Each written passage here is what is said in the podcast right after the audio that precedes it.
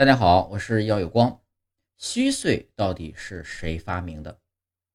一辈人啊，对虚岁仿佛有种执念，无论强调过多少次，他们总是兴致勃勃地给你的年龄加上一两岁，有时呢，甚至是三岁。紧接着呢，就像催促你已经一把年纪了，还不快成家立业、升官发财？不少人对此呢，感到十分的疑惑。明明平时那么讲究显年轻，为什么到了虚岁这里就不一样了？非要把岁数往大里说，更有人呢表示虚岁的应用场景实在有限。你说虚岁，我说实岁，没有一个统一的标准，很容易造成误解。那么问题来了，虚岁到底是怎么来的呢？既然这么不方便，为什么会有虚岁一说呢？有人说啊，周岁是从妈妈身体里出来的时间，而虚岁则是算上了怀胎十月的时间。但这种说法并不完全正确。虚岁的原理与历法有关。我们常用的周岁呢，是以公历生日为节点，出生时零岁，每过一次生日添一岁；而虚岁呢，则是以农历新年为节点，出生时呢就算一岁，每过一个农历新年增加一岁。远古时代的人过周岁还是虚岁，我们不得而知。但从秦始皇十六年开始，直到清宣统三年户籍法颁布之前。官府的户籍和档案都只记载民众的生年和年龄，不记出生的月和日。也就是说，到了一定的时间呢，就给户籍上所有人的年龄加一岁。因此啊，从制度上来说，两千多年以来，中国古代是没有周岁这一概念的。官方层面如此，那么民间习俗又如何呢？民国教育部一九三零年颁布的。就旧历虚岁推算国历十足年龄用表中啊，第一句话就是说，我国旧习计算年岁都用旧历，所以所说的年岁都是虚的，不是十足的。尽管古人也有祝寿庆生的习俗，但当时的人们呢，往往只把生日当做一个属于自己的节日来庆祝，并不将其视为年龄增长的节点。而全社会的人呢，都有一个共同的生日。所有人在这一天一起长大一岁。上古时代的先民在历法出现之前，是通过自然景物的变换、农作物的成熟规律来计岁的。十月作为丰收之时，被视为农业生产周期变更的节点。所以呢，当时的人们把十月作为一岁的之始，举行盛大的庆祝仪式，互相祝贺长命百岁，热闹场面恰如后世之春节。直到汉武帝改定太初历，以正月为岁首，元旦成为了官方民间通用的增岁节点。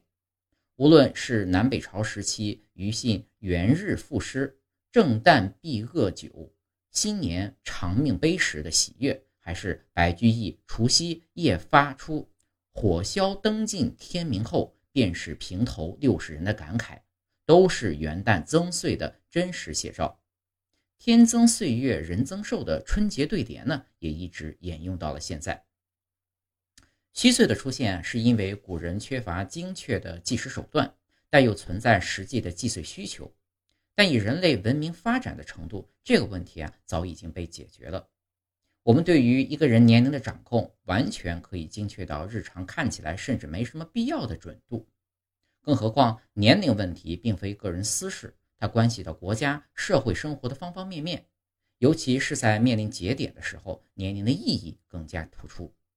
例如，《中华人民共和国义务教育法》规定，凡年满六周岁的儿童才能入学，所以教育部规定，只有当年八月三十一日年满六周岁的儿童可以报名就读小学一年级，九月一日出生的孩子，哪怕只差了一天，也只能明年再上。除此之外呢，结婚。就业、参军、退休等等，无不对年龄有具体要求。换言之，从实用的角度出发，虚岁的存在似乎已经没有必要了。有人说，夹在小孩和老人之间的人最不想长大，反对虚岁的呢，往往也是他们。我已经不是三岁小孩了，我今年已经虚岁八十九了，和我虚岁都三十五了，情绪完全不一样。在社交平台上搜索虚岁，大多数的帖子都流露出一种焦虑之情，用时间之长衬托出自己能力之短。我已虚岁几何，却仍一事无成，焦躁也，迷茫也。在很多人心里啊，虚岁已经和年龄焦虑牢牢地扣在了一起，就像父母在催孩子起床时，喜欢把八点说成十点半一样，用夸大事实的方式来加深事件的严重性，以期引起重视。到什么年纪就该做什么事，是许多人信奉的人生准则。三十而立，四十而不惑，五十而知天命。把年龄说大，仿佛就能加速上进的步伐。可三十而立呢？是孔子对于自己的人生回顾。见贤思齐可以理解，但若事事对标圣人，一个脚步没跟上就焦虑恐慌，那就大可不必了。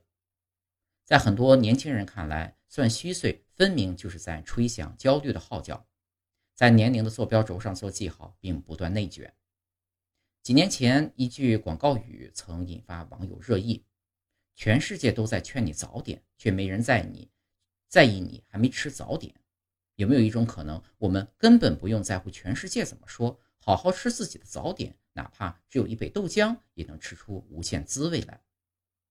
孔子三十而立，而春秋时期人们平均寿命也不过三十上下，这顿饭吃的快慢与否不重要，品出滋味来才能算是吃好了。着急忙慌的囫囵吞下去，就算吃的是人参果，也难免噎得心慌，不是吗？虚岁也好，周岁也罢，人生当自在畅快，不该被数字绑架。